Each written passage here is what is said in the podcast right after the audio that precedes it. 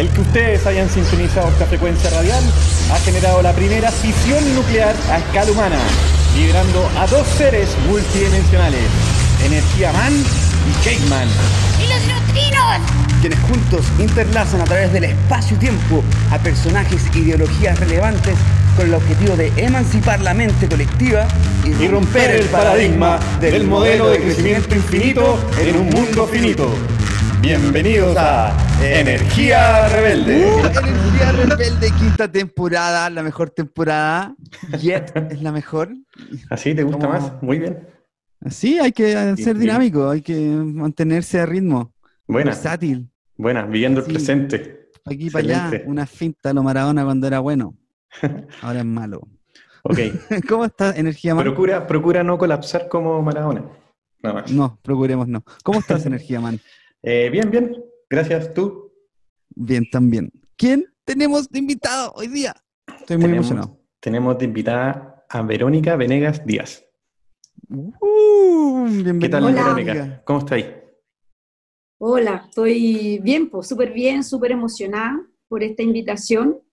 Eh, me encanta poder hablar, compartir con la audiencia de ustedes, que según me ha contado un poco Daniel, eh, un grupo de gente muy preocupado por las eh, por la sustentabilidad y sobre todo por la, la crisis energética que estamos viviendo y tratando siempre de impulsar formas que sean alternativas a la, a la formas que producen eh, el calentamiento global, digamos. Así que muy contenta de poder eh, conversar y compartir con la audiencia de ustedes y bueno, y con mis amigos y amigas que también están mirando. Perfecto. Bueno, le, le cuento a la audiencia que con Verónica nos conocimos en un grupo de estudio, que no nos hemos conocido físicamente. Eh, empezó, creo que en marzo, ¿cierto? El, ¿qué se Abril. llama? En abril, el grupo Resiliente, a quien le enviamos saludos, que hemos eh, barrido por varios tópicos. Uno es la supervivencia y otro tópico es el colapso. El colapso civilizatorio, eh, económico, social, ecológico y energético. Así que, mm, bueno, no somos expertos del tema, eh, pero sí hemos conversado y revisado mucha literatura y, y gente de otras partes del mundo que está hablando acerca de cómo abordar el colapso, por qué se viene un colapso y qué eventualmente se puede hacer. Y lo, lo primero que, hemos decidido hacer como grupo de estudio es empezar a hablar sobre esto, eh, tener una conversación y una comunicación. Así que mm, cuéntanos, quizás, eh, Verónica, ¿qué es para ti esto del colapso? ¿Y cuál es la idea del decrecimiento? Eh, bueno, el colapso, el colapso civilizatorio es una hipótesis que se ha venido desarrollando hace ya varios años, yo diría más de una década. Sin embargo, desde, desde el mundo, o sea, en verdad, en los años 70 se hizo un informe eh, para el Club de Roma que se llamaba Los Límites del Crecimiento. Ahí ya se previó eh, que esta sociedad industrial, la forma en cómo produce sus bienes, eh, la forma en cómo utiliza lo- los recursos de la tierra y la forma en cómo consume, iba lo más probable a encontrarse con un fin, con un límite. Eh, por eso se llamaba los límites del crecimiento. Eh, y entonces, ya desde los años 70 que, esto está, eh, esta hipótesis del colapso está en, los grupos de poder, lo saben, lo han escuchado hace mucho tiempo, los gobiernos, los políticos, los grandes empresarios, las grandes corporaciones, y el mundo de los científicos, ya lo saben muchos. Sin embargo, siempre ha sido, eh, podría decirse que un poco disidente, ¿no? Una teoría un poco disidente. A nadie le gusta hablar del colapso, no es muy popular, pero producto del el agravamiento de la, de crisis ecosistémica, eh, de la pérdida de biodiversidad y del cambio climático, el colapso se ha vuelto eh, un tema mucho más, más popular. O sea, cada vez hay más personas que están hablando de esto. En Europa hay toda una corriente que, se llama, que, ya se autodomina, autodenomina colapsología, porque están eh, abocados a estudiar cómo es que, ya, ya, no están abocados en, cuestionarse si es que va a haber un colapso o no. Están asumiendo que va a haber un colapso eh, Y entonces están viendo cómo poder atravesarlo, ¿ya? ¿Y en qué se basa la premisa del colapso? Eh, se basa en que, bueno, de partida en que, o sea, para poder aceptar que hay un colapso, tenemos que primero aceptar que no va a ser el primero en la historia de la humanidad. Hay cientos de civilizaciones que han colapsado antes y la mayoría colapsa por las mismas razones, ¿ya? Eh, que tiene que ver con el agotamiento de los recursos que sostienen a esa sociedad. Y nosotros estamos actualmente viviendo una situación parecida a nivel planetario. La diferencia con las civilizaciones anteriores es que nunca había sido global, porque hoy en día la civilización que está destruyendo su propia base de vida es una civilización global. Eh, entonces, viene a partir de ahí y yo por lo menos llegué ahí a través eh, de, un, gran líder ecologista chileno, eh, Manuel Baquedano. Eh, él es una, es una eminencia en el ambientalismo nacional y mundial. es una persona que ha estudiado muchísimo, y no solo ha estudiado, sino que él ha estado en las ligas ahí, en las ligas políticas, donde se, donde se resuelven las tratativas, por ejemplo, del Acuerdo de París, en el panel eh, intergubernamental para el cambio climático, el, panel científico. Entonces, es un hombre que la verdad que viene hace décadas estudiando esto y escuchándolo a él una vez en una charla en el verano, me impactó muchísimo porque obviamente yo ya venía intuyendo esto, o sea, todas las personas que, que estamos, que tenemos una cierta conciencia medioambiental, que estamos mirando lo que está pasando en la naturaleza, eh, nos damos cuenta, ¿no? O sea, no, no hay que, hoy en día ya nadie podría decir que no sabe que hay una, una especie como de desastre ecológico o una crisis al menos. Sin embargo, no toda la gente sabe la magnitud de la crisis y Manuel la conoce muy bien porque él ha estado, eh, eh, digamos, en estas arenas internacionales donde, se, donde toda esta información está ahí, está en la, en la mesa de los tomadores de decisiones, aunque no estén tomándola en cuenta como como deberían para poder tomar las decisiones, eh, para poder frenarlo o, por lo menos abordarlo. Y entonces, gracias a esta, a esta información, eh, empecé a meterme más y eh, me, metí a un grupo de estudio que lo dirige él, donde nos conocimos contigo, Daniel. Y bueno, ya llevamos dos meses estudiando, compartiendo, leyendo un sinnúmero de, de papers de tipo científico, social, eh, desde los ecologistas también. Eh, los ecologistas saben de esto, pero sin embargo, bueno, no todos hablan abiertamente del colapso, pero es, una hipótesis que está ganando cada vez más terreno porque tiene fundamento, tiene fundamentos eh, empíricos. Está basado en hechos, está basado en datos que se producen a través de los hechos, y entonces hay más posibilidades hoy de poder hablar de él y empezar a asumirlo para poder prepararse.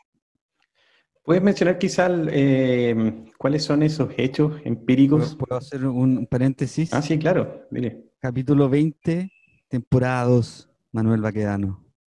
Ah, sí, a Manuel lo ah, entrevistamos. Ay, excelente. Muy buena, muy buena entrevista, de hecho, nos duramos como una hora 26.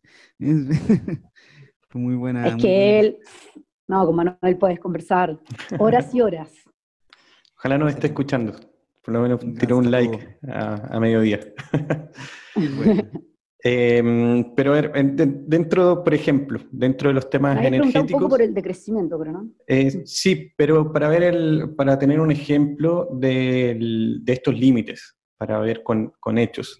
Y desde el punto de vista energético, eh, lo que ha cambiado el mundo y lo que nos ha hecho movernos ha sido el petróleo. Y el cenit del petróleo o el término del petróleo ya ha cambiado, ¿no? Como el año 1990, quizás el 2020. Bueno, hay varios estudios, no, no tengo ahora, ya incluso siempre me pierdo los años, pero mm, lo que sí se sabe es que el petróleo ya no es tan abundante o tan fácil de extraer eh, como antes. Cada vez es más difícil de, extraerlo y por ende hay que sacar, hay eh, que se requiere más energía para sacarlo y, por ende después va a ser más costoso y no va a llegar a, toda la gente y ahí se viene el colapso de, energético por lo menos de, ese estilo de... tengo una, una, acotación ahí. Hay un montón de reservas en Estados Unidos, las más grandes, que no están explotadas.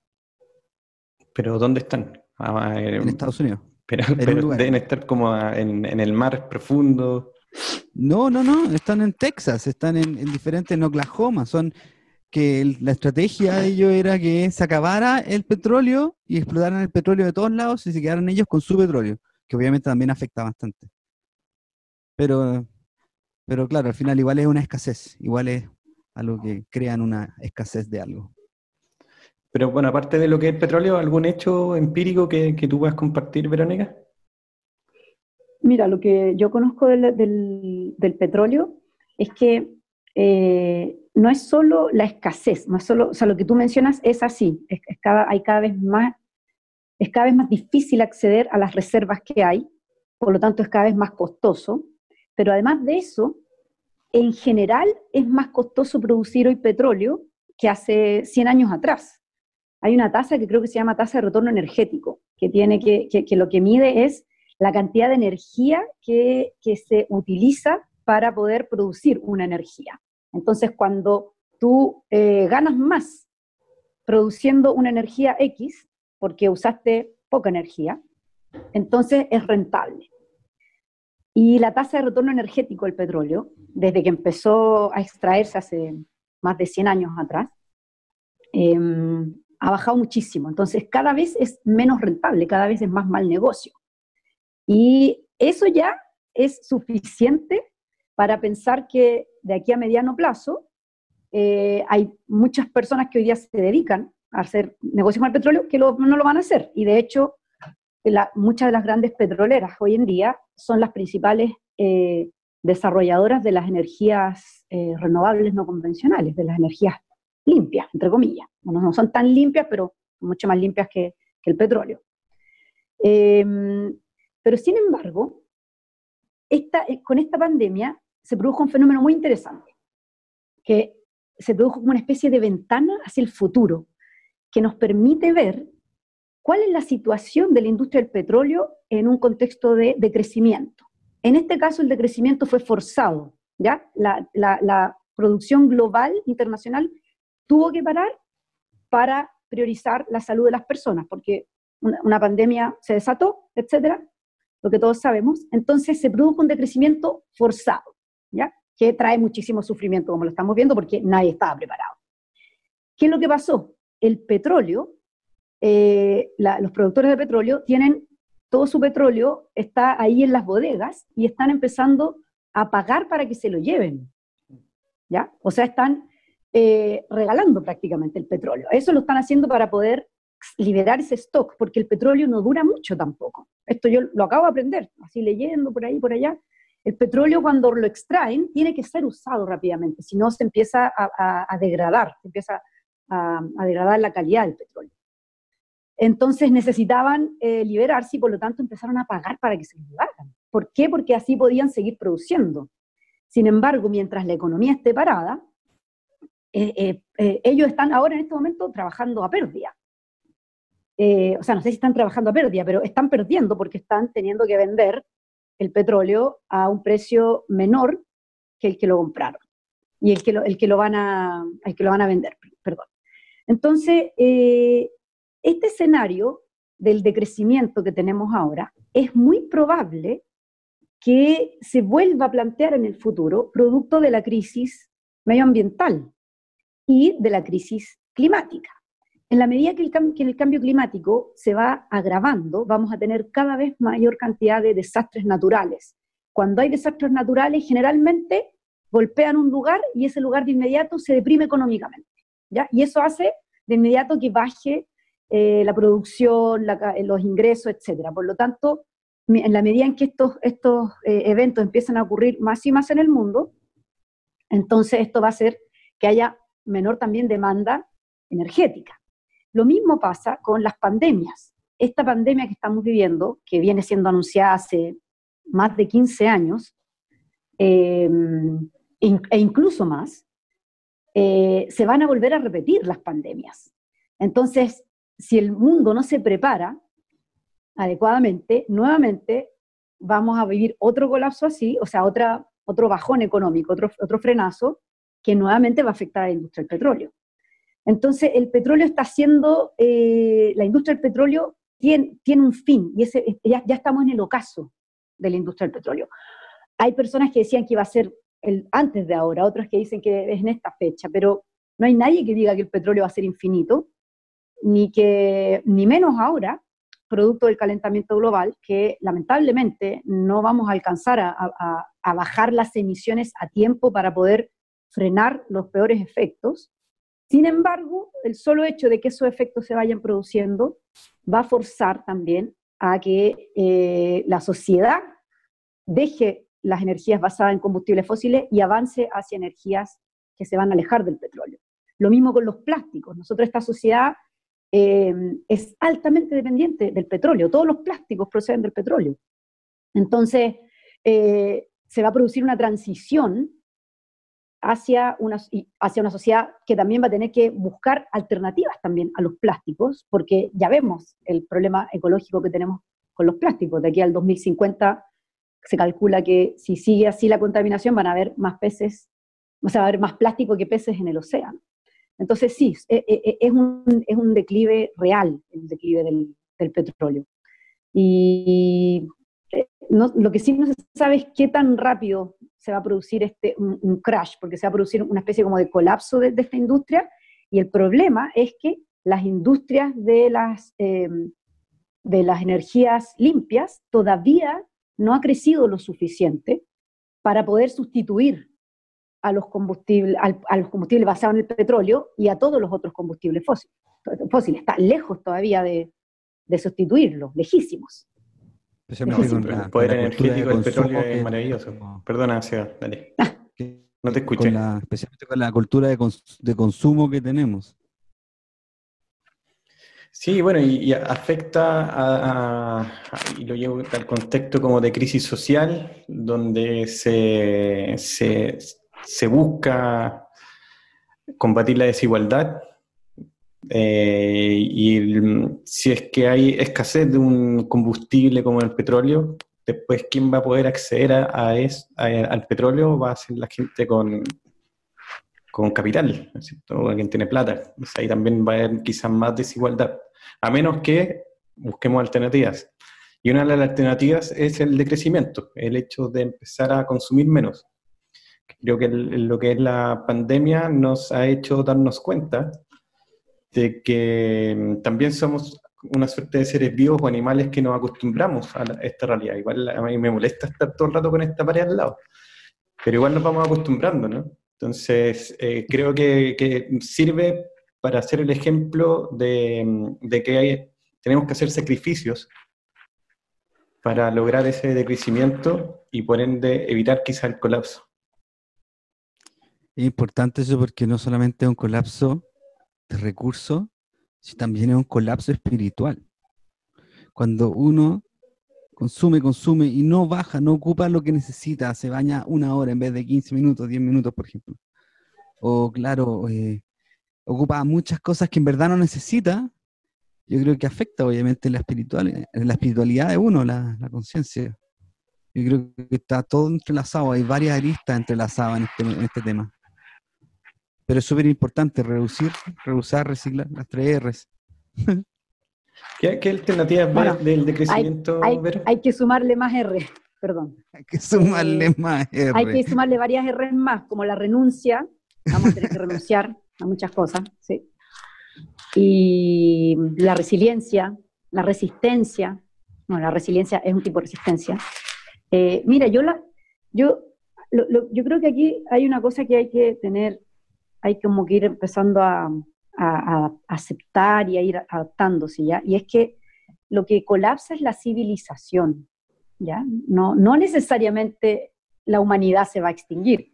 ¿Puede llegar a extinguirse? Sí, hay peligros concretos de extinción de la humanidad, ¿ya? O sea, eso desde una guerra nuclear, porque existe hoy día el armamento nuclear para poder extinguir prácticamente toda la vida sobre la Tierra, a un, no sé, que un meteorito, que pues estamos expuestos continuamente a eso, pudiera chocar con la Tierra y acabar con la vida en la Tierra. El colapso civilizatorio no, no, no habla, no, no sostiene que la humanidad se va a extinguir, sino que es, es la, la civilización, la civilización es la forma de vida que tenemos. Y dentro entonces de esa forma de vida está, por supuesto, nuestra forma de pensar. la manera en cómo nos relacionamos entre los humanos con la naturaleza, con las cosas, la manera en cómo satisfacemos nuestras necesidades y eh, qué tipo de necesidades realmente necesitamos satisfacer. Porque claro, en una sociedad eh, donde eh, esta es la sociedad de la abundancia, nunca en toda la historia del planeta había habido la abundancia que existe hoy. Aún sin embargo, está, claro, sin embargo, aún así se mueren más de 100 niños por minuto, si es que no más, de hambre en el mundo, ¿no? y no solo niños, ¿no? Personas de, de todas las edades. O sea, es un, es una, la verdad es que es un mundo donde viven varios mundos, ¿ya? O sea, tenemos un mundo súper desarrollado, el norte global, con una cantidad de riqueza increíble, sistemas, estados de bienestar, seguridad social, eh, unos niveles de vida que se lograron gracias a la explotación ilimitada de los recursos naturales y que en este momento tienen al sur eh, siendo los principales proveedores de esas sociedades ricas del norte. Sin embargo, la gente del sur del, hemisferio sur, o más conocido como el sur global, eh, en su gran mayoría sigue empobrecida. Eh, y si no está empobrecida, está altamente endeudada, por lo tanto, igual, cuando una persona tiene, vive solo de deuda, para mí, en lo personal, eso es una forma de pobreza. Eh, y, esta, y, este, y esta pandemia lo ha demostrado, porque en el minuto en que el sistema económico tiene que parar, tenemos que millones de personas que estaban en la clase media de inmediato bajan a la pobreza. O sea, ese es el nivel de fragilidad y de precariedad de esta economía, de, de, de, todo, esta, de todo este orden. Sí, súper delicada. Entonces, entonces eh, lo, que, lo, que, lo, que se, lo que se supone que está muriendo y que va a morir, o sea, no es lo que se supone, yo creo que está muriendo, yo lo veo así, eh, creo que hay mucha gente que lo cree, hay otras personas que lo, lo intuyen y esperan que ojalá no sea así. Yo estoy en un proceso en este momento de aceptación de que es así. Y si, por un lado, me duele, me da miedo, me da pena, me da rabia, eh, porque por el nivel de sufrimiento que implica, sobre todo humano, natural, de los animales, etcétera, por la oportunidad que nos estamos perdiendo de estar en un planeta con, vivo, con una forma de vida única en años luz alrededor de nosotros. Entonces es súper triste, ¿no? Pero a la vez también me alegro de que esta, de que esta civilización, ¿no? De esta civilización industrial, posmoderna, capitalista, etcétera, se acabe para que podamos generar una nueva civilización que vive en armonía, porque esta sociedad no vive en armonía con el planeta, no vive ni siquiera en armonía consigo misma, nosotros ni siquiera vivimos en armonía entre los propios humanos. Entonces, eh, esta es una transición, este colapso no es tampoco un colapso que se produzca de la noche a la mañana, es gradual, se produce en, varios años, 10, 20, 30 años. Miles. Eh, entonces nos da, nos da esta, esta oportunidad para que en los próximos 10 a 20 y 30 años, o sea, de aquí al 2050 aproximadamente, podamos ya eh, empujar formas nuevas eh, de, de convivencia, de, formas sociales, donde no vamos a poder seguir produciendo como producimos. Vamos a tener que sí eh, satisfacer las necesidades básicas de, los miles de millones de, humanos que habitan la Tierra, pero no vamos a poder seguir haciéndolo como lo hacíamos antes, entonces vamos a tener que renunciar a muchas cosas. Y hay, y hay vías, hay vías. Eh, mira, las principales vías que se están planteando en este momento, sobre todo en Europa, ¿ya? Eh, ahora, nosotros acá en Latinoamérica también hay personas que ya hace años que vienen pensando nuevas formas y se parecen bastante pero a, las que ellos plantean, pero nosotros tenemos que eh, llevarlas a cabo de acuerdo a nuestras realidades, a nuestras realidades políticas, históricas, sociales, etc. ¿Y cuáles son las alternativas que se están planteando? Bueno, el decrecimiento. ¿Ya qué significa el decrecimiento? Significa eh, bajar la producción, significa producir menos, ¿ya? Pero eso significa decidir qué industrias tenemos que soltar, ¿ya? Y a qué industria entonces tenemos que ponerle el foco. Y las industrias a las que hay que ponerle el foco son las industrias que satisfacen necesidades existenciales, existenciales, no superfluas. O sea, vamos a tener que renunciar a todo el superfluo, ¿ya? Y hay muchas industrias superfluas que son altamente perjudiciales, tanto para las personas como para el medio ambiente, ¿ya? Voy a poner un ejemplo. Las bebidas gaseosas. Yo sé que hay mucha gente que ama las bebidas gaseosas, pero las mm. bebidas gaseosas son, tienen la huella ecológica es impresionante. O sea, lo que se requiere, por ejemplo, para producir un litro de Coca-Cola, la cantidad de agua, creo que son 150 litros, si bien recuerdo, de agua para producir un litro de bebida, que más encima te intoxica. Es como causa obesidad, problemas de glicemia, etc. Y en botellas plásticas. ¿ya? Entonces producimos basura. Entonces, y además, eh, o sea, historias en todo el mundo. Hay, en Netflix hay una serie, no me puedo acordar ahora cómo se llama, pero una serie que habla sobre las principales industrias con la huella ecológica de cada industria. ¿Ya? ¿Te recuerdas cómo se llama? Yo no la he visto. Bueno, está, está en Netflix. Voy a tratar, si, si me recuerdo ahí les, les, cuento para que lo den el dato en, en el próximo programa. Pero ahí está, ahí están los datos sobre eh, la huella ecológica de cada industria. Entonces, la sociedad tiene que hacerse cargo, nosotros tenemos que hacernos cargo y tenemos que empezar a eh, desviar ya los ingresos, dejar de subsidiar y de financiar industrias que son no solo superfluas y, no existenciales, que, apuntan a necesidades no existenciales, sino que eh, además tienen una alta huella ecológica y hay que empezar a promover industrias que tengan baja huella ecológica y que eh, satisfagan necesidades existenciales. Por ejemplo, potenciar la, agricultura de subsistencia, claro, y potenciarla de manera tal que las personas sean cada vez menos dependientes sino que cada vez puedan tener más autonomía. Yo me imagino, por ejemplo, en el futuro, a las ciudades, me las imagino eh, rediseñadas por completo, ¿ya? Eh, esto ya está pasando en otros países. Ciudades donde las propias comunidades, donde, los, por ejemplo, por poner un condominio X, eh, pueda desarrollar sus propias huertas para poder alimentar a la gente que vive ahí, sus propios sistemas de tratamiento de aguas grises, ¿ya? Y su propia energía. Entonces hay que impulsar industrias y tecnologías que ayuden a las personas, a las familias y a las comunidades a ser autónomos energéticamente. Y cuando digo energéticamente no me refiero solamente a la energía, la luz, el calor, sino que a los alimentos también, ¿ya? Al transporte. Eh, todo eso, eso se hace con política pública. O sea, los incentivos tienen que ir hacia allá hay que dejar de incentivar estas industrias que son superfluas y de hecho yo lo que haría sería subirle los impuestos, así como se le sube el impuesto al cigarrillo, al, tabaco, para desincentivar el uso, bueno, habría que subirle los impuestos a toda la industria que es mm. superflua para poder tener más recursos, para poder eh, generar una industria que sea más limpia, que sea benéfica para las personas y benéfica para el medio ambiente. Lo que pasa es que el azúcar, como en el caso de la bebida, si le sube, igual que el tabaco, si le sube el precio a la gente, igual lo va a seguir comprando y va a seguir gastando más, porque es una droga, porque uno se vuelve adicto. Eh, hay muchos estudios que ah, certifican eso sobre el azúcar. Em, sí, es la primera gran droga, en verdad. Entonces, eh, eh, pero sí, lo que hablas tiene mucho sentido porque obviamente quiero decir la marca, pero no porque hay varias, pero todas estas empresas multinacionales que generan y generan y generan millones y miles de millones de dólares, y más encima, como dices tú, tienen todo el océano lleno de plástico, con islas de plástico en diferentes puntos del planeta. Yo creo que, chao, subirle el impuesto, tienen que ellos ir a recoger todo eso, y si no, los quemamos. a todos. Bueno, hay algunos intentos, como dice Verónica, con políticas públicas, la ley de responsabilidad, la ley REP, no recuerdo el término, pero también de que todo lo que tú produces te tienes que hacer cargo desde que lo produces hasta su deposición. Eso, es bueno. Claro, la, economía, la economía se tiene que circularizar por completo.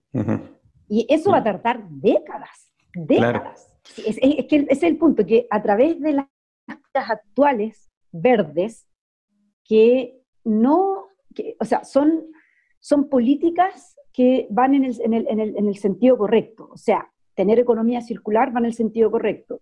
Generar eh, energías limpias, invertir en energías limpias, como la solar, la eólica, la mareomotriz, eh, es, va en el sentido correcto. El, el punto es que va muy lento para el nivel de degradación que se produce con estas otras industrias que están impulsando el crecimiento económico. O sea, mientras el objetivo de las naciones siga siendo eh, llevar el desarrollo de, cada país a través del crecimiento económico, empujarlo con el crecimiento económico, eso es, eh, nos está llevando al, al, despeñadero.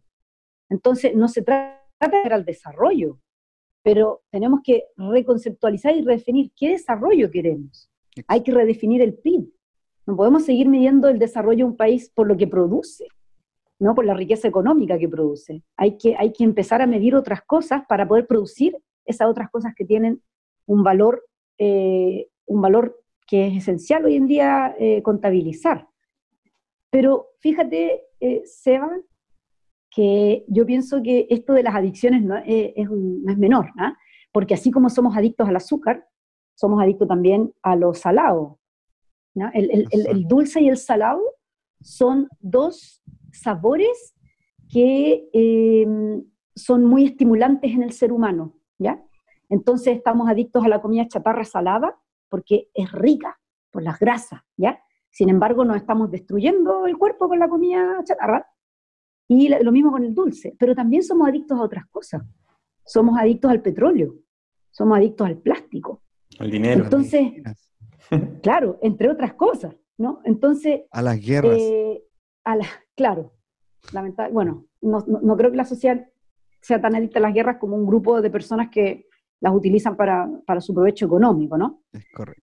Pero claro, eh, pero, pero sí eh, pienso que este tema de las adicciones como cultura, podríamos llamarle así, em, es un tema gigantesco. O sea, por lo mismo es que tienen que usarse muchos recursos para poder, para ayudar a que la población sepa lo que está pasando y comprenda que esto es una responsabilidad de todos y de todas las personas que habitamos el planeta. O sea, hay grados de responsabilidad. Los países ricos tienen una responsabilidad diferente a la que tenemos los países eh, que estamos, entre comillas, en vía de desarrollo, que me carga esa, bueno, los que estamos en el sur, sur global, sur global. Los países ricos tienen que eh, asumir sus responsabilidades, ¿ya? Eh, las corporaciones tienen, tienen un nivel de responsabilidad gigantesco, los gobiernos también, pero cada ciudadano también tiene una responsabilidad, cada uno de nosotros tiene una responsabilidad.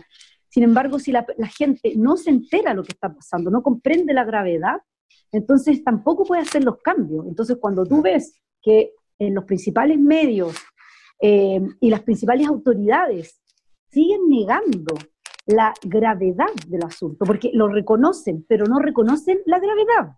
Por ejemplo, acá en Chile no se ha reconocido todavía públicamente que, es, que lo más probable es que lo que estamos viviendo no es una mega sequía en la zona central.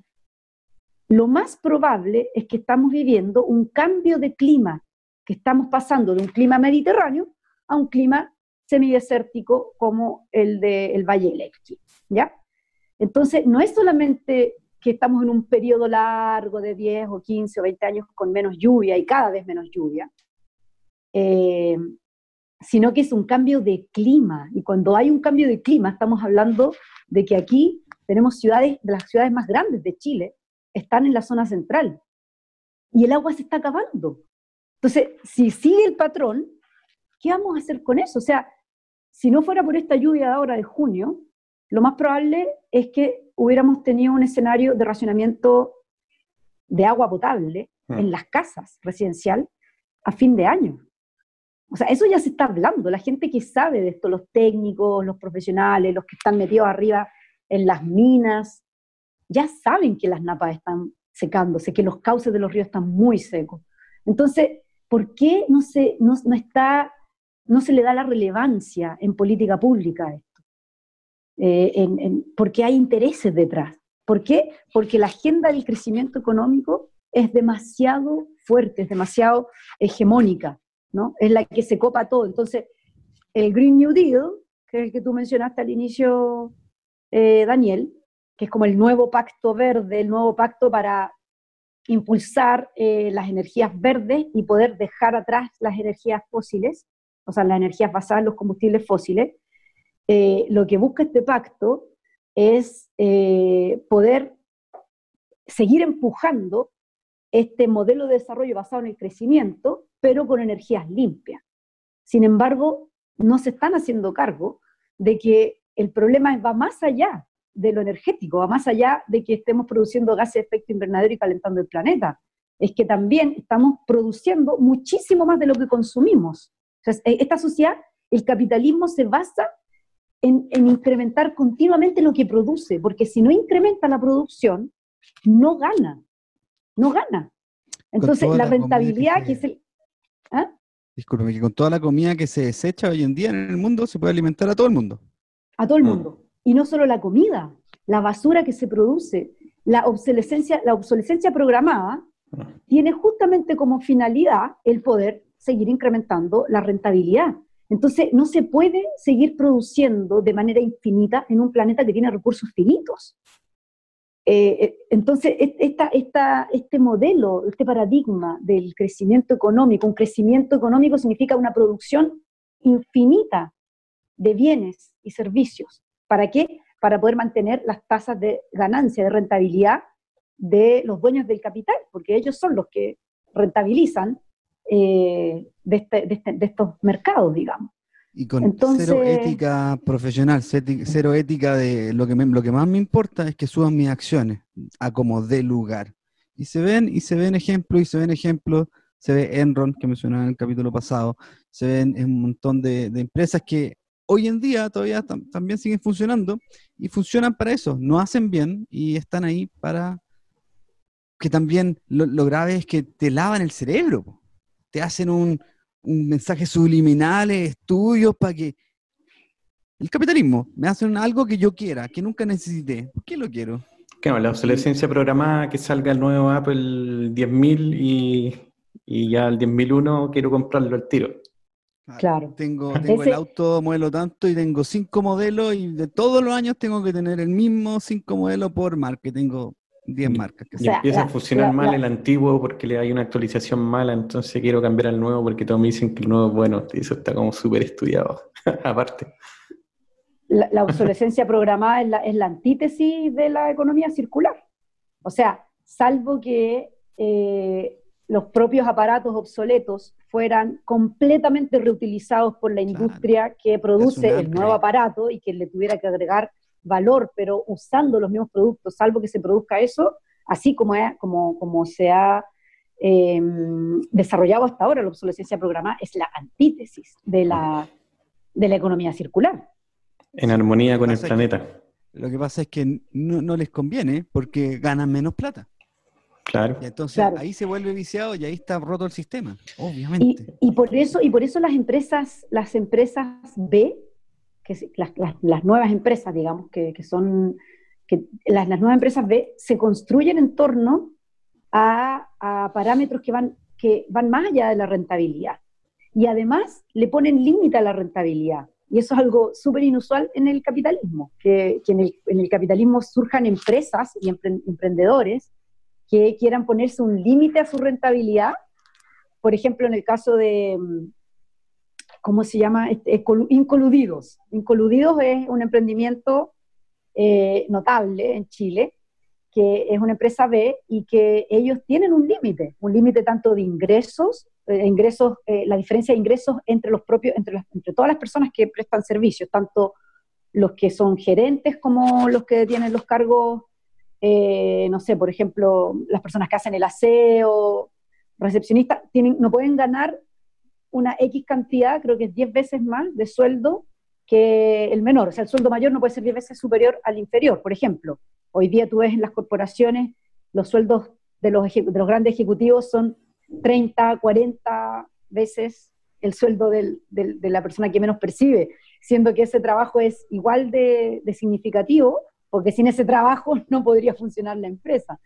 Entonces, las nuevas empresas que son más conscientes van, eh, van poniéndose límites y además van generando otros parámetros de valor, de creación de valor. Y, eso, y eso, esas son las empresas del futuro, pero las grandes corporaciones que existen hoy en día no tienen todavía esa, esa mentalidad ni, ese, ni esa finalidad. Sí. ¿Te gustaría hacer una pausa? ¿Te gustaría seguir? ¿Te gustaría que ponga el tema? ¿Qué, qué querías hacer? Me gustaría Sí, mira, estoy súper entretenida con el tema, pero me gustaría que, pues, que, pusieran el tema porque es un tema que me encanta, de una gran amiga mía que se llama Paz Quintana, eh, que eh, es una, ella es súper genial, es súper brillante. Y este último disco que sacó, ella tiene varios álbumes ya, este último, eh, el estilo es electroorgánico, entonces es muy, muy pachamámico, muy conectado con la naturaleza, con los espíritus de la naturaleza. Y el video es maravilloso, lo pueden ver en YouTube, se llama Viento. Así que se los recomiendo porque es una música que nos ayuda a reconectar con la belleza de simplemente estar en la naturaleza, compartir con ella, sentir los elementos eh, y sentirnos satisfechas solamente por ser, por existir, por existir. Así que feliz de escuchar a, a Paz Quintana y su tema Viento. qué, qué linda introducción.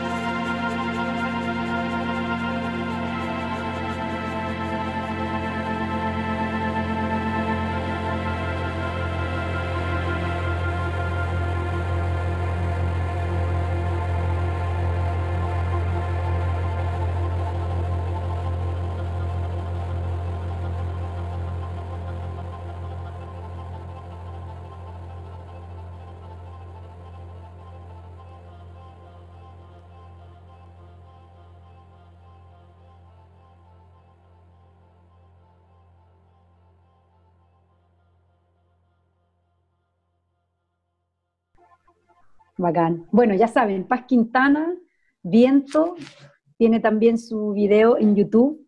El álbum se llama Animales. Grande, un saludo ahí a la música chilena. Muy buena, muy buena Sí. canción, Verónica. Te vas. Bacán. Bueno, segui- seguimos con Verónica Venegas Díaz, eh, comunicadora del colapso. Te- quizás te podría denominar así. Pero Qué, Eh, qué- qué- qué fuerte las frases. es que así, no- bueno. así fue nuestro, nuestro llamado, como que somos los comunicadores del colapso. Eh, como le estamos diciendo, chiquillos, chiquillas, que esto se viene. Y imaginemos que se viene. Imagínate lo que nos están diciendo que va a pasar. Por ejemplo, en Santiago, que se viene eh, una sequía, producto de que el cambio climático nos va a cambiar el clima a un clima semiárido Claro. y que no vamos a tener agua. Sí. Eh, Ese- ¿qué, qué van a hacer? ese- Lo, lo que podría hacer, los que pueden, es arrancar e irse a otros lados y, y quizás lo que no pueden o se quieren quedar, eh, o los que queremos quedarnos quizás, es, ¿qué hacemos? ¿Cómo- ¿De dónde sacamos agua? ¿O de dónde sacamos los, los víveres? ¿O la, la energía? Hoy en día Santiago todo viene de afuera, ¿no? O sea, el- si quieres ir a comprar a La Vega, ahí te llega el pescado del día incluso, o del día anterior, no sé, te- pero te lo traen en la mañana y tú ya estás comprando todo y después se distribuye a los distintos restaurantes o a las casas, etcétera. Lo mismo con la fruta y verdura. O sea, es todo un, un aparataje alrededor de la ciudad para traernos energía para que nosotros sigamos haciendo nuestro día a día. Y, y eso viene a colapsar, por supuesto, el sistema energético y, ya después las ciudades, ya vemos congestión, tráfico. ¿Cómo revertimos esto? ¿Cómo hacemos un decrecimiento? Mi ejemplo, ahora si viene lo que son las huertas comunitarias, quizás, eh, lo comentamos en el, capítulo anterior, fue que el, el- bueno, me participé en asambleas y las juntas de vecinos como que se empezaron a- a afianzar un poco más luego del estallido social.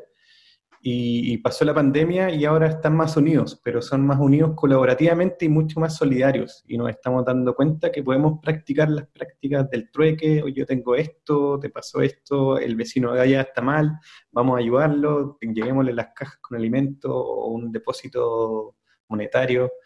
Creo que, el- que- es una moneda de cambio que el decrecimiento nos va a forzar. No creo que venga de las autoridades y un sistema político, a menos que, por supuesto, hay que incidir en las políticas públicas. No sé si te quieres referir algo al respecto, Verónica. Eh, sí, mira, yo pienso que lo que pasó en Chile con el estallido social eh, es, es notable, es muy, es muy sincrónico, que, y muy, es muy sincrónico y es casi, yo diría, mágico, por ponerle una palabra así como bella, ¿no? Como el, el misterio que tiene detrás, ¿no? Que, que está dado por la sincronía, de que se haya producido el estallido antes que la pandemia. Porque el estallido lo que hizo fue realmente hacer despertar a la gente. O sea, con el estallido despertamos. Yo realmente creo que Chile despertó de verdad. O sea, esto de realmente ver al sistema en la cara, sacarnos los velos y darnos cuenta de que no podemos volver a lo de antes. No se puede volver a lo de antes. Se necesitan hacer cambios profundos y radicales. Y viene la pandemia y refuerza esto. Entonces, ya, mira, las ollas comunes en Chile nunca han dejado de existir. Pero claro, bajaron durante toda la época de la transición democrática, menos ollas. Después del estallido vuelven a aumentar las ollas comunes, por, no solo por, la, por, por, necesidad económica, sino porque justamente en muchas, en muchas eh, comunidades la olla común es una manera de hacer comunidad, es una manera de reencontrarse de, de, con la gente, de forjar lazos, de conocerse y tejer estas redes de solidaridad que son los que sostienen a la, a la, a la mayoría de la gente que no puede eh, beneficiarse de este crecimiento económico, ¿ya? Entonces, eh, lo que pasa ahora en la pandemia es que explotan las ollas comunes. Pero en las ollas comunes, por ejemplo, no es, no es solamente, la gente no va solamente a alimentarse. Y yo pienso que se puede hacer una sinergia, y que se está haciendo, no es que yo creo que se está haciendo una sinergia uh -huh. muy potente, entre las, eh, las personas que están apoyando esta- estos cambios en Chile para una nueva constitución, para, donde podamos hacer un, un nuevo pacto, ¿no? una nueva manera de, de vincularnos como, como habitantes de este territorio. Eh, entonces, eso, para, para hacer eso necesitamos trabajar colaborativamente. Y eso ya se está produciendo en las comunidades. Hay muchas comunidades que, eh, que ya están, que ya, ya, no- ya, ya dejaron de esperar que, venga, eh, que vengan los empresarios, que venga el gobierno, Lo que vengan los- Jesús, claro, Salvador. a necesitas salvar. salvarme. Exacto. Sin embargo, eso no significa que no haya que además hacer llevar adelante el proceso de transformaciones a nivel macro, a nivel de la estructura política, económica. O sea, son, dos cosas que tienen que ir a la par.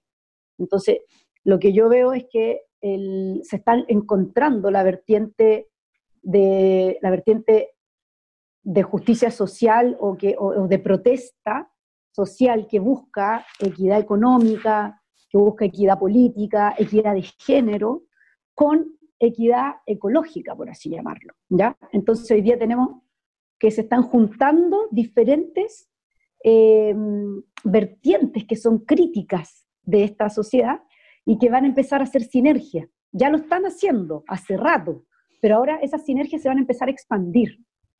Eh, porque, si no, porque sin esa sinergia ya la- no, no- no hay supervivencia para las comunidades, es demasiada la precariedad, es demasiada la precariedad a la que este sistema eh, fuerza a la gente, porque llegan tarde a todo. Este- en este sistema la- la- las autoridades políticas, el gobierno, incluso este gobierno, particularmente este gobierno, llega tarde a todo, pero llega tarde no porque, porque sea, no sé, eh, inepto, ineficiente, es, llega tarde porque tiene una, una- un ideario detrás que lo hace llegar tarde. Y es un ideario donde la, el, el- el mercado y la rentabilidad de los privados es lo más importante y no está dispuesto entonces a hacer cambios estructurales para poder reordenar las cosas. Entonces, por eso la gente no puede seguir esperando. Sin embargo, tenemos que avanzar en esos cambios para poder generar una nueva manera de mirar el territorio,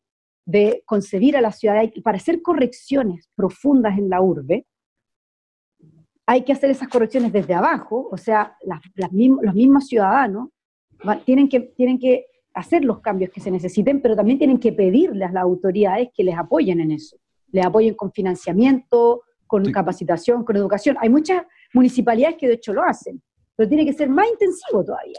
Y además tiene que haber un cambio en las reglas de juego. Complemento, sí. Lo que decía Daniel, uno puede llegar y puede decir y cambiar obviamente la ley para ayudarnos, por ejemplo, contra una empresa multinacional grande que contamine, que, por ejemplo, Coca-Cola, lo dije igual. Entonces viene y, y, y claro, uno puede decir, ah, se le suben los impuestos, pero va a venir una persona a hacer un lobby y va a transar con un político particular y da lo mismo las leyes, van a pasárselas igual, lo van a hacer igual como dices tú y bien, como bien lo planteaste, lo hiciste el síntesis de, de todo, el cambio bien empieza abajo, el cambio de abajo empieza desde uno. Uno no preferir no tomar esos productos, no consumir esos productos. Y con la desperta- el, el despertar de conciencia que está habiendo en las últimas décadas, yo creo que sí está pasando. Yo creo que por eso, como decía Energía Man, yo creo que es más probable por ese lado que por el lado de cambio de políticas, porque obviamente no funciona, no funciona, pero sí, hay que mantener y que volver a tomar el poder de eso que perdimos.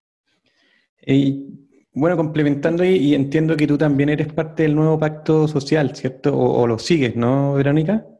El nuevo pacto social. Yo, yo soy parte de, la, de una asamblea ciudadana que se llama Asamblea por el Pacto Social. Ah, ok. De Yo estoy... se llama Asamblea por el Pacto Social y no por el nuevo pacto, porque un pacto social en Chile nunca ha existido, porque ninguna constitución en Chile ha sido elaborada o, aprobada con participación ciudadana en la elaboración. Han sido todas eh, eh, redactadas y, eh, por, por, por élites, entonces nunca ha habido un pacto social realmente en Chile, siempre ha sido un pacto de élites. Por eso nosotros no hablamos de nuevo pacto social, nosotros hablamos pacto social, derechamente, el primero en la historia de Chile. Ok, claro, bueno, yo estoy, eh, no parte directamente, apoyo la red de movilidad del nuevo pacto social, Eh, pues yo no, no somos una organización, pero sí colaboro con, con las organizaciones miembros. Y, y tal cual como dices tú, eh, se ha demorado en llegar o, o escucharnos, porque el- recuerdo apenas salió el estallido social, en una encuesta dice cuáles cuáles son las entidades que tienen mayor respeto o credibilidad. Cuando antes incluso estaba Carabineros bien alto, ahora está uno de los más bajos, pero subió mucho las organizaciones de la sociedad civil, incluso están Ujú. con planteados de los primeros junto con bomberos. Y, y no estamos fortaleciendo bomberos y no estamos fortaleciendo las organizaciones de la sociedad civil, salvo hace creo que dos semanas que el gobierno anunció que va a haber un, un fondo a las organizaciones de la sociedad civil porque, como dices tú, están armando, tienen redes, eh, practican y son creíbles. Así que ahora también va a venir un- una nueva forma de reestructurarnos, ¿cierto? Porque igual, ojalá que no entremos en esa guerra como de egos o de que ya hay tantos, no me acuerdo ahora cuántos son los fondos, no es mucho tampoco, creo que son 30 millones de dólares, que es harta plata, pero para, para todo Chile posiblemente no lo es, para todas las organizaciones Mm. pero, pero empezar a, a dividir esos fondos, vamos a empezar a pelear como, oye, yo soy de los pleteros que necesito tanta plata y, y- y ojalá que no, no caigamos en esa guerra de, de ego, de poderes, de que yo tengo más, y tal cual como tú decías, que, mm, que la elite o los que están como los más bacanes o los más reconocidos quizás van a querer más. Pero, pero se viene, por lo menos, porque creo que hay lo, lo que lo que reconozco, o sea, lo bueno también es que hay un reconocimiento y vamos avanzando en eso, en que, que somos parte. Y ayer pasó este video que no sé si lo vieron en reclamo de Alto Maipo, eh, que habían 500 visitas viendo el reclamo, no sé si era constitucional, frente al, frente al, al progreso Ah, de este la- proyecto del Alto La Maipo. audiencia, la audiencia Sí, ante el Tribunal Ambiental. sí. la, la- la eso Superintendencia de Medio Ambiente. Y el abogado dijo, hay 500 personas, Chile no tiene nada que hacer. En Chile no hay gente que no tiene nada que hacer. Y es como, no wow, ¿qué? ¿Qué, qué pasa? En verdad, yo que me- bacán que haya gente que esté viendo la Y audiencia interesada por un proyecto interesante, que va a impactar a la mitad de Chile. Y hay 500 personas y lo encuentro incluso muy bajo. Pero yo, yo creo que no, no les dio el, el- el sistema tecnológico porque yo me metí y tuve problemas para entrar y tuve que Ah, hacerlo bueno. varias veces. Ah, ahí, mira, ahí- aún así. Sí, al final, al final tuvieron que transmitirlo por YouTube, porque por el canal de la página del tribunal se les saturó con la cantidad de gente que había, entonces Sí. tuvieron que hacerlo por YouTube y claro, ahí estaban todos los, los comentarios de la gente, o sea, mientras las personas hacían sus alegatos, los abogados, qué sé yo, estaban la- los comentarios de la gente y pero eso te refleja a ti la mentalidad, imagínate la mentalidad del abogado de la superintendencia para decir eso, o sea, es como, como si para la gente no fuera importante cuidar la fuente de la vida, que es el agua. O sea, como si fuera nimio. Pero claro, están acostumbrados a que estas cosas se resuelvan entre cuatro paredes y sin participación ciudadana. Y ahí, y ahí hay una clave, hay una es clave porque eh, yo, yo reconozco lo que, lo que tú, Seba, está- estás planteando de que la política ya no, no, no logra, digamos, no está cumpliendo sus fines, ¿no? Sin embargo, eso no nos puede hacer renunciar a la política, todo lo contrario. O sea, hay, que, hay, que, hay que recuperarla, hay que recuperar a la política y por eso necesitamos una nueva constitución, porque ahí es donde ponemos las reglas del juego democrático. Y el- uno de los grandes problemas que tiene la constitución actual es que prácticamente no contempla, no contempla mecanismos de democracia participativa. Y la democracia participativa es una de las, es, un- es uno de los, de los, de las vías para que las sociedades se puedan adaptar a este proceso de caída del sistema, a este proceso de colapso. También lo Porque veo un escudo sin- sin- ante sin la- participación- la corporatocracia, de que vengan corporaciones internacionales. Obviamente, si les va a salir más caro pagar a un millón de personas que a 10 personas. Claro, bueno, es que eso también tiene que ver con la, con la priorización de, la- de los recursos, porque en el fondo, si estás en un país, en una zona determinada, donde tienes que darle agua a 10 millones de personas y resulta que el agua no está garantizada como un derecho humano, o, o sea, está garantizada y, y por, por estar garantizada en, en tratados internacionales, debería estar, eh, re- debería ser respetado ese derecho acá en Chile. Sin embargo, no está reconocido como tal, no está reconocido como derecho humano, en Chile por lo menos, y, tam- y en la Constitución tampoco está reconocido como un derecho, ni siquiera está garantizado. Entonces, si se garantiza en Chile formalmente, tanto a través de la Constitución como a través de las leyes, el, el- uso del agua como un derecho humano, entonces ya ese parámetro te permite poner un límite en una zona donde apenas hay agua para darle a las personas, no pueden entrar negocios ahí, no pueden. O, es, o, o- se prioriza el consumo humano, o entonces eh, pasa lo que está pasando ahora, que no hay priorización. O sea, la, la industria minera es igual de prioritaria para, para, para el sistema y para los que gobiernan y para los grandes poderes económicos, digamos, es igual de importante que el consumo humano. Es igual. De hecho, ¿por qué pararon las faenas ahora? En, pararon parte de las faenas están acá en, en los bronces, que está acá en la cordillera, porque no tienen agua. Pero no es porque quieran, no, no es porque estén preocupados de, la- de- de- de que nosotros no tengamos agua, es porque no tienen agua para seguir produciendo. Entonces tiene que ver con una priorización, por eso es que hay que avanzar hacia, una sociedad donde las necesidades existenciales tengan prioridad por sobre cualquier otra necesidad. Entonces la industria tiene que enfocarse en eso, en las necesidades existenciales. Y tenemos que, vamos a tener que dejar de lado las necesidades superfluas. Por eso hay una renuncia que hay que hacer. Esa es la cuarta R. Y hay varias más. pues, la, la R de resistencia, de resiliencia, Respeto, de respeto, De rebeldía. De rebeldía. de reinvención. Hay varias, hay unas preguntas importantes que hacemos en este, en este mm, show y queremos hacértelo a ti. Daniel, ¿quieres hacerla tú? Pregunta qué nervio.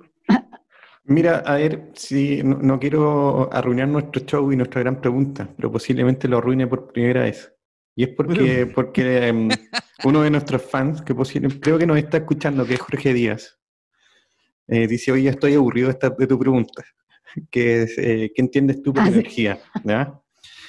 Así que mm, nuestro programa de energía rebelde. Entonces voy a cambiarle un poco la pregunta, es, ¿qué entiendes tú por, rebel- por rebeldía? ¿Y qué, puede, qué podemos hacer de acción como rebelde para lograr el decrecimiento?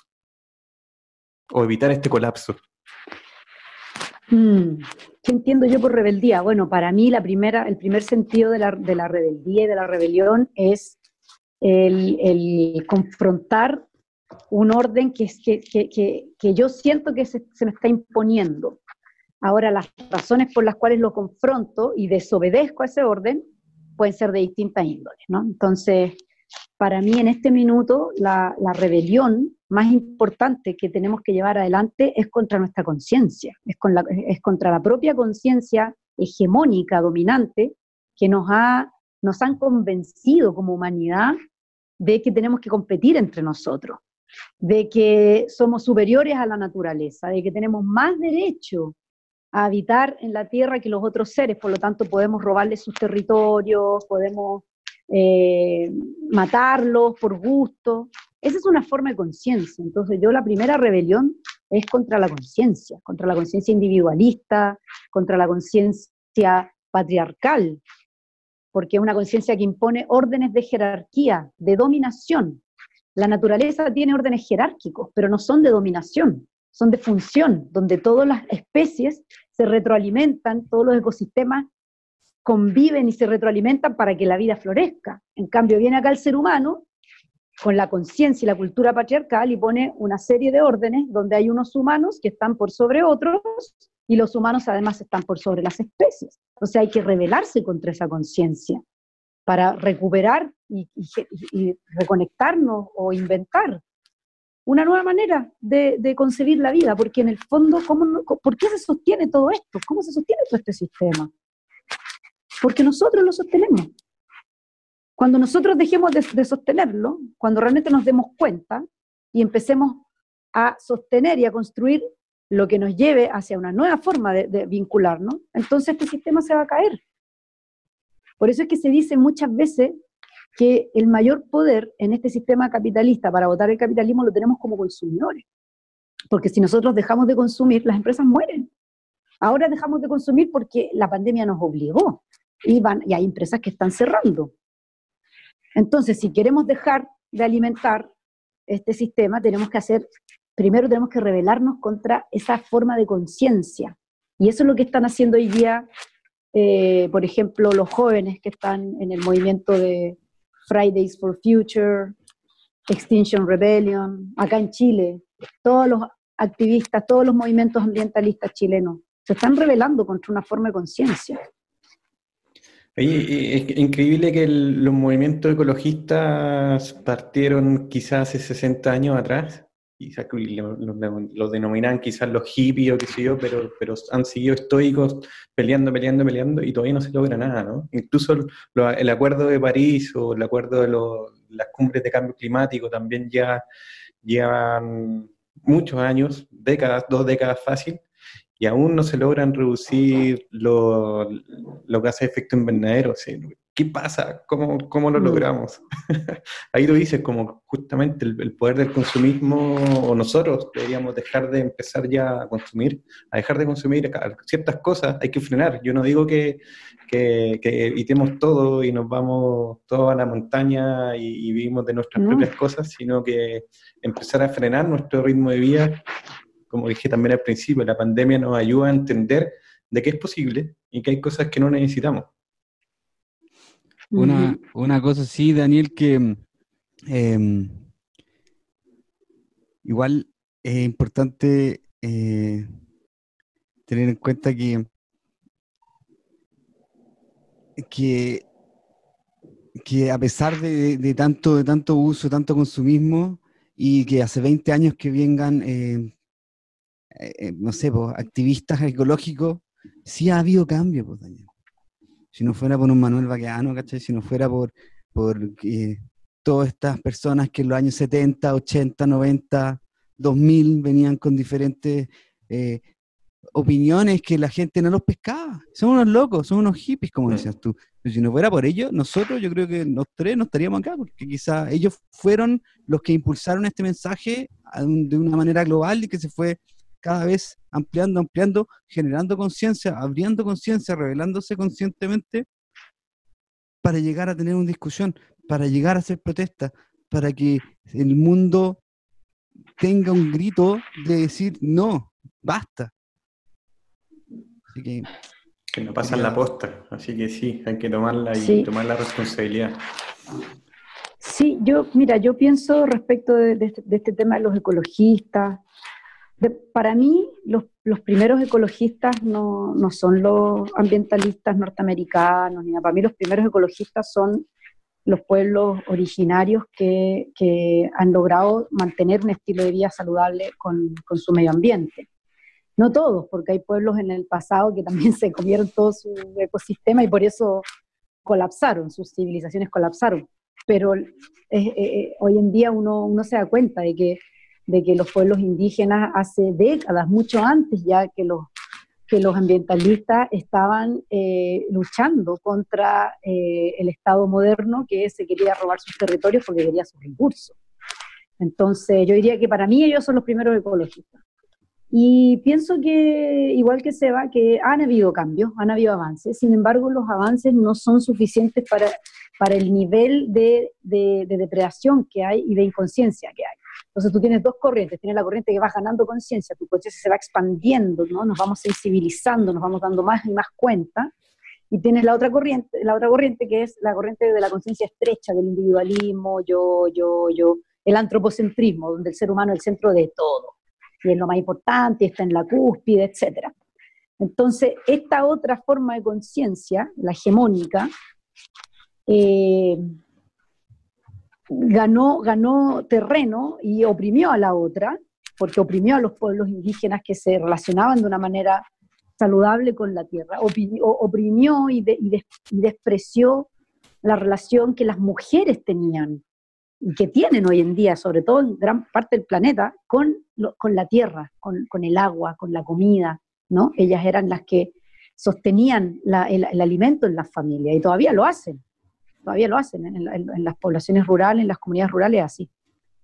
Entonces, eh, yo diría que el problema que tenemos hoy es que el despertar de la conciencia ecológica ha sido muy lento. Es como dormir una noche muy larga y así como con anestesia y cuesta despertar porque la cantidad de gente que todavía está dormida eh, es muy grande todavía. Y el ritmo con que se está desplegando el cambio climático, con que se están produciendo la degradación medioambiental, eh, es mucho más, mucho más rápido. Entonces, lamentablemente, en ese sentido, sí se podría decir, y hay desde los mismos ecologistas, hay una autocrítica donde de alguna manera dicen, "Puta, no lo logramos, no, no logramos realmente parar esto y frenarlo. Entonces ahora ya lo único que nos queda es adaptarnos y navegar este, este colapso, este- esta transición donde se va a caer este sistema, porque ya no podemos Cambiar revertir estos procesos. Hay que surfear la ola, pero surfear la ola, eh, más que surfearla, es como que hay que, hay que eh, construir una nueva, un nuevo barco, una nueva manera de navegar en, en la, en- en- en la Tierra. Y, eh, y eso se puede hacer en este periodo, porque hay, ya hay muchas, eh, hay experimentos, hay, hay innovación social ya hecha en esto. Lo que pasa es que todavía no es hegemónica, entonces hay un cerco muy grande donde se desprecian estas- estos discursos alternativos, estas narrativas, se, ven como, ah, no son, son hippies, qué sé yo. Sin embargo, la gente tiene que saber que, por ejemplo, este es un dato importante para todos los que están escuchando. El Acuerdo de París tiene aproximadamente un 5% de probabilidades de tener éxito, un 5. O sea, es un 95% probable que fracase. ¿Por qué? Porque los principales emisores del planeta no están dispuestos a bajar sus emisiones. De hecho, las siguen subiendo. Entonces, ninguno de los, de los límites de temperatura, que, de aumento de temperatura que se, se planteó en el Acuerdo de París, los científicos que están mirando esto con criterio de realidad, no con deseo, sino con criterio de realidad, ya se están dando cuenta de que no se va a llegar a esas metas, sino que el 1.5 grados de aumento de temperatura que estaban buscando en el Acuerdo de París para el año 2050 es más probable que suceda de aquí al 2030. Y que en el 2050 ya tengamos 2 grados que se esperan para el 2100. Con un grado punto 5 cambia completamente el clima, si ya está cambiando, todavía vamos recién en 1.2, 1.3.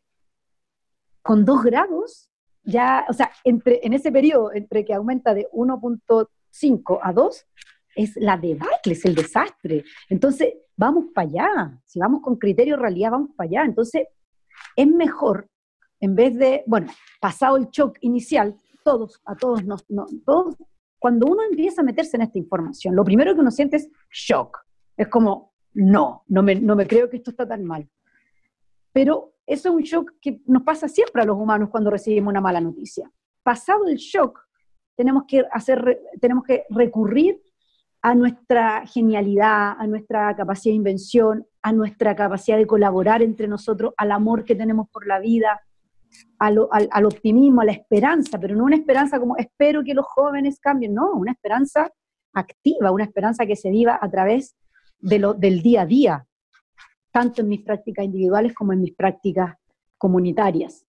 Eh, así que esa es la invitación que yo le hago a toda la gente que está en la audiencia, a, atreverse a mirar este colapso, atreverse a mirarlo, sabiendo que les va a chocar, les va a doler, algunos ni siquiera van a entrar en la negación y van a decir, no, esto es too much para mí, otros van a llorar, etcétera. Pero pasado ese primer impacto emocional, está, hay un, camino gigantesco de posibilidades para poder eh, generar una nueva forma de vida, eh, para vivir en armonía con la naturaleza y vivir bien, vivir bien, vivir felices, no como vivimos ahora en esta sociedad que con una inequidad y un sufrimiento, claro, un sufrimiento, o sea, la riqueza que produce esta sociedad se basa en un sufrimiento increíble de, millones, de miles de millones de personas.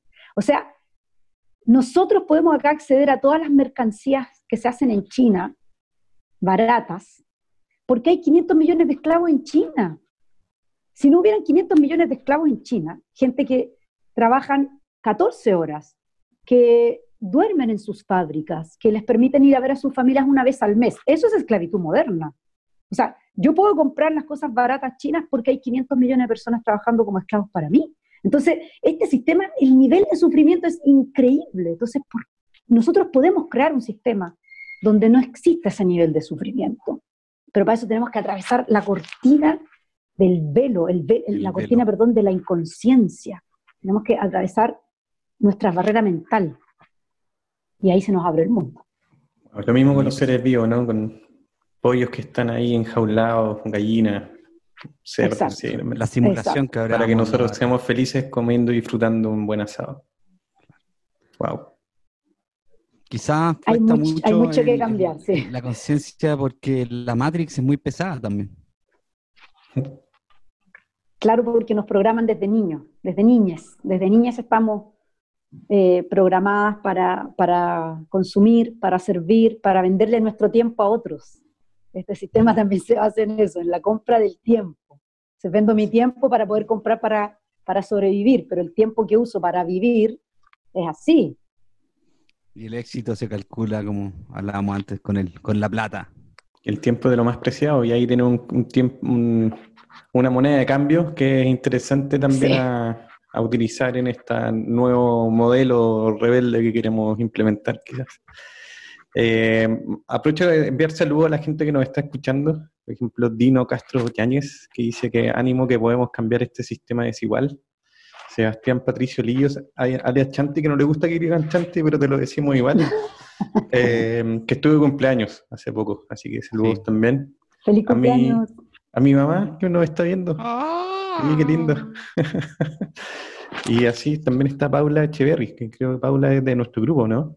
¿O no? Sí, sí, sí, sí. Sí, no me acordaba el apellido. Que dice, hacemos política todos los días, se debe recuperar y por el camino justo y humanitario. También Ujú. está Fayola. Y bueno, algunos familiares también por ahí. Fernando Tater, Andrés Muñoz, fanes, fan Álvaro Reyes de Canadá, Camila, prima y mi tía Sandra también, que nos ha escuchado todos los programas. Así que quería enviar saludos. No sé si tú también quieres decir algo, algún saludo, algunas palabras al cierre, aunque tú, lo que dijiste recién fue fabuloso. Ay, palabras al cierre. eh, bueno, yo me gustaría transmitir esperanza. Nos- estamos, yo sé que estamos en tiempos donde no, no es, no es muy fácil eh, conectarse con la esperanza, pero es una esperanza activa. Es una esperanza activa, eh, es implicarse, eh, darnos cuenta de que ya no tenemos, no tenemos más que perder, salvo esta forma de vida y podemos crear otra. Entonces, atrevernos a, a vivir en el presente este proceso, no esperar a que nos golpee en la cara como nos golpeó la pandemia, que nos explote en la cara, como explotó el estallido también, sino que a, eh, a caminar y a comprometerse con, con los cambios en el día a día. Eh, y hacerlo felices, con alegría, porque cuando uno lo hace, cuando uno eh, va en pos de un, de un fin altruista, de la mano de otra gente, es muy lindo el camino. Es muy lindo y hay que celebrar cada victoria. O sea, cada persona que logra empezar a reciclar en su casa, que no reciclaba y que empieza a reciclar hoy, celebre una vez al mes, hágase una mini celebración porque está aprendiendo a, a reciclar. Cada persona que está acortando su ducha o que está metida eh, en los círculos de poder, donde puede también ser una contención y un agente de cambio en los círculos de poder, celébrese cada victoria. Y celebrar esto, celebrar estos espacios, celebrar cada vez que salimos a andar en bicicleta y dejamos el auto o no tomamos la micro, el metro, celebrarlo. Eh, cada ciclovía nueva deberíamos celebrarla.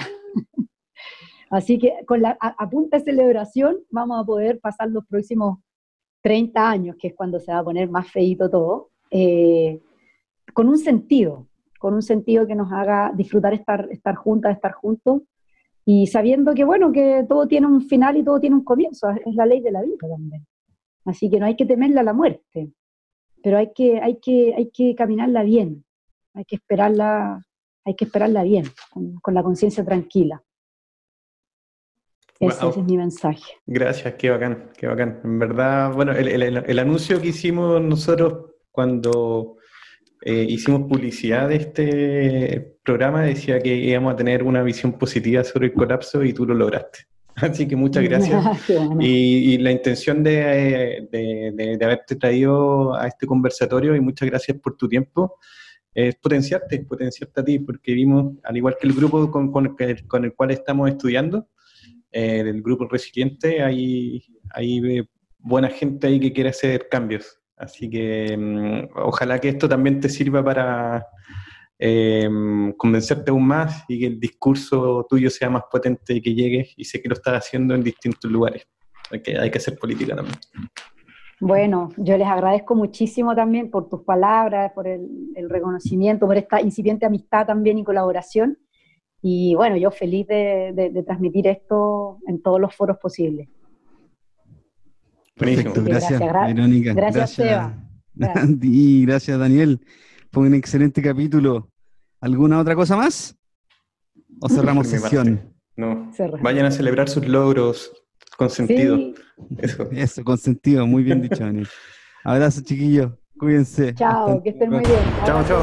El que ustedes hayan sintonizado esta frecuencia radial ha generado la primera fisión nuclear a escala humana, liberando a dos seres multidimensionales, Energía Man y Cake Man.